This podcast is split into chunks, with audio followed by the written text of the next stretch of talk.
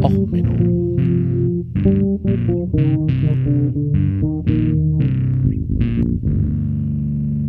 Der inkompetente Podcast über Dinge aus Militär, Technik und Computer, die so richtig in die Hose gingen. Herzlich willkommen zu Och Menno, dem Podcast für alle Dinge in Militär, Krieg und Technik, die so richtig in die Hose gegangen sind. Diesmal mit wieder einer Bonusfolge und ich habe euch als Bonus diesmal als Musik ausgewählt ein Track vom Black Me, äh, Metal Vegan Chef wo er Kartoffelsuppe zubereitet. Wir begeben uns nämlich in den Overater Kartoffelkrieg. Ähm, für die Leute, die sich damit nicht auskennen. Es sind immer das Interessante, Bauernkriege sind ja für ähm, Militär und Geschichte immer hochinteressant. Wenn sich der Bauer gegen die Stadtbevölkerung wendet, wenn der Bauer sich gegen seinen Herrscher wendet, ist es eigentlich immer etwas hochinteressantes, weil es Missstände in der Kultur aufzeigt. Overath selber ist ein kleines Dörfchen, das ungefähr 25 Kilometer außerhalb von Köln liegt, je nachdem, welche Stadtgrenzen man so anzieht. Ähm, heutzutage hat es laut ups, Wikipedia 27.000 Einwohner, zur damaligen Zeit noch weniger. Ähm, es war halt so, dass Overath sich gegen Plünderer zur Wehr setzen musste. Es fielen immer wieder marodierende Horden durch das beschauliche Bauerndörfchen und sorgten dort für Ärger. Die Overater wandten sich an die Regierenden und kriegten dort allerdings keine Unterstützung. Das ging dann so weit, dass das Muchner Tageblatt irgendwann mal titelte, Sonntag war der Andrang der Plünderer in der Gegend von Overath und Marillianten äußerst stark. Mancher Hof und manches Haus wurde völlig ausgeplündert. Nicht allein von Kartoffeln, sondern auch von Getreide und Federvieh. Das letztere wurde mit Knüppeln totgeschlagen und in Säcke gesteckt. Erst als französische Truppen äh, die Gegend besetzten, wurde dieses Problem reduziert. Jetzt fragt ihr euch, französische Truppen in der Nähe von Köln? Ja, zur damaligen Zeit war es so. Wir gehen uns nämlich zurück ins Jahr 1923, in die Zeit der Besatzung nach dem Ersten Weltkrieg. Es war dort die Inflation so hoch, dass äh, ein Sack Kartoffeln, ich hatte es mir aufgeschrieben, kostete äh, alleine also Mitte Oktober 1923 kostete der Zentner drei Milliarden Mark. Es war halt auch so, dass das nasse Wetter insgesamt die Kartoffelernte deutlich reduziert hatte. Und somit einfach auch weniger äh, Kartoffeln auf den Markt kamen.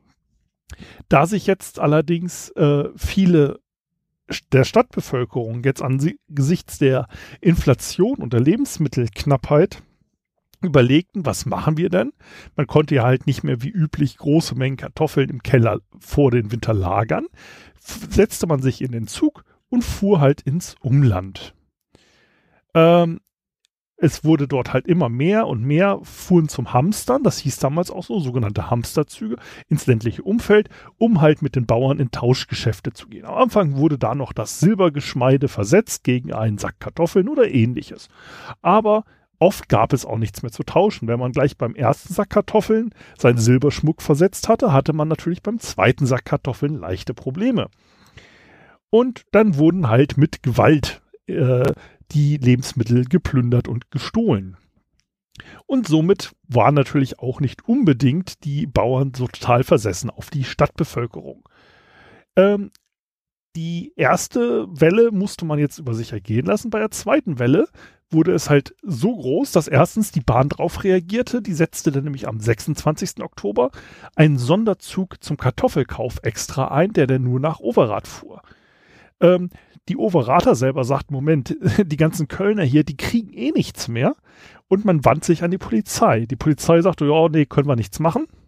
Die französischen und britischen Besatzungsbehörden lehnten es halt ab, dort einzugreifen. Daraufhin bewaffneten sich die Bauern mit Mistgabeln und Knüppel, um die Kölner ordentlich zu empfangen. Am Bahnhof hatte sich dann jetzt ein Empfangskomitee gebildet.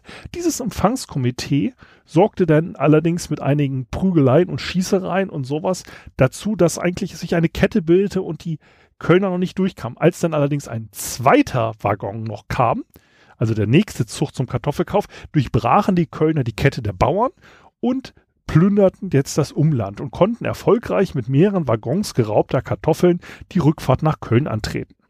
Der Zug am 29. Oktober ließen die Overath allerdings nicht mehr bis ins Stadtgebiet.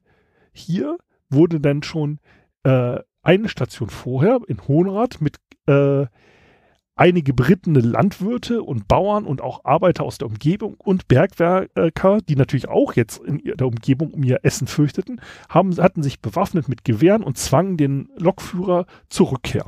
Die Kölner wurden also unverrichteter Dinge ähm, nach Hause geschickt. Dieser Streit zwischen verfeindeten Parteien konnte erst Anfang ähm, November 1923 beigelegt werden, indem nämlich 1500 Kolonialsoldaten aus Frankreich, die normalerweise Aufständische in den Südseeprovinzen oder ähnliches, ähm, naja, Unterdrückten wurden jetzt nach Köln gesandt und Umland, um denn dort diese Streitereien zu unterbrechen.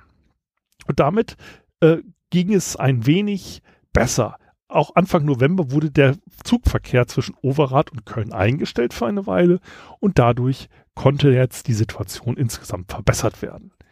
Dieses Horten äh, und dieses ähm, Hamstern gab es halt nach dem Ersten und nach dem Zweiten Weltkrieg auch.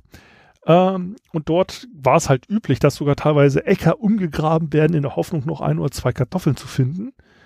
Ähm, es gab dann halt auch ähm, so gewisse Schwarzmarktverbindungen, weil es gab dann teilweise offizielle Hoch Höchstpreise zu was, was verkauft werden konnte. So mancher Bauer hatte dann noch irgendeinen Spezi in der Stadt, der ihn für viel mehr Geld und so weiter das ähm, weiterverkauft. Und gerade die Hyperinflation sorgte halt dafür nach dem Ersten Weltkrieg, dass diese Situation untragbar war, da man ja schubkarrenweise Geld brauchte, um überhaupt Brot zu kaufen oder ähnliches. Und das sorgte halt, wie gesagt, für Plünderungen und ähnliche Ausnahmesituationen.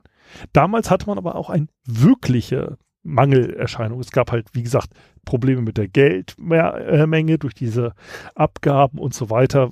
Die ganze Hyperinflation, Hyperinflation, Hyperinflation, ach, schönes Wort, äh, ist eigentlich auch nochmal ein Thema für eine eigene Folge. Äh, bis ich, wenn ich das Wort gelernt habe und es nicht andauernd falsch ausspreche. Ähm, naja, ähm, diese Hortereien gingen halt weiter. Der Artikel hat mittlerweile auch Bilder aus von leeren Klopapierregalen. Womit wir zur Klopapier kommen. In Amerika gab es nämlich schon mal eine Klopapierkrise. Und zwar 1973. Das war ja die Ölkrise. Also da hat ja die OPEC äh, gegen die Amerikaner protestiert und haben die Ölpreise angezogen. Deswegen gab es ja auch in Deutschland den, Öl, äh, den ölfreien, den autofreien Sonntag, äh, um halt äh, Benzin zu sparen. Und Johnny Carson hat halt in seiner Show gewitzelt. Ach naja, Öle sind Mangelware, warten Sie mal ab, bis Klopapier Mangelware wird, mehr oder weniger. So, durch diese äh, Aussage sorgte er jetzt dafür, dass Leute, die Angst hatten und ihm glaubten, dass der Witz real wäre, haben jetzt Klopapier gekauft. Wie wir heutzutage wissen, Klopapier ist in Läden nicht so sonderlich viel vorhanden, weil es einfach Volumen wegnimmt. Es kostet nicht viel, bringt also auch nicht viel Umsatz, bringt nicht viel Gewinn und damit, wie gesagt, hast du halt, sagen wir mal, zehn Packungen in so einem Supermarkt. Wenn jetzt der erste sagt, ich habe Panik und kauft fünf Packungen, hat der zweite weniger ne, und so weiter und so fort.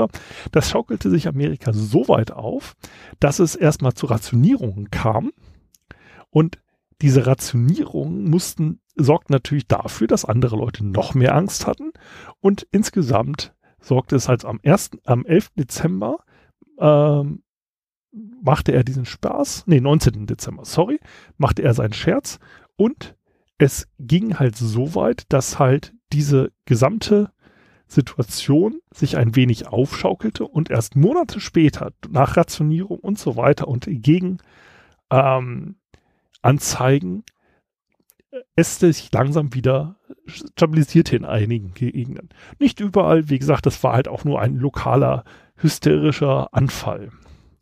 Ich packe euch die Links dann auch wieder in die Shownotes. So, das war jetzt so das kleine Goodie für heute. Dann wünsche ich euch erstmal noch einen schönen Tag, einen guten Start in die Woche. Viel Spaß im Homeoffice und dann hören wir uns regulär wieder Mittwoch zur normalen Folge. Und zwischendrin, wenn ich noch ein nettes Thema finde, vielleicht auch nochmal. Also erstmal dann, alles Gute soweit. Ähm, euer Sven, denn bis Mittwoch. Ciao, ciao.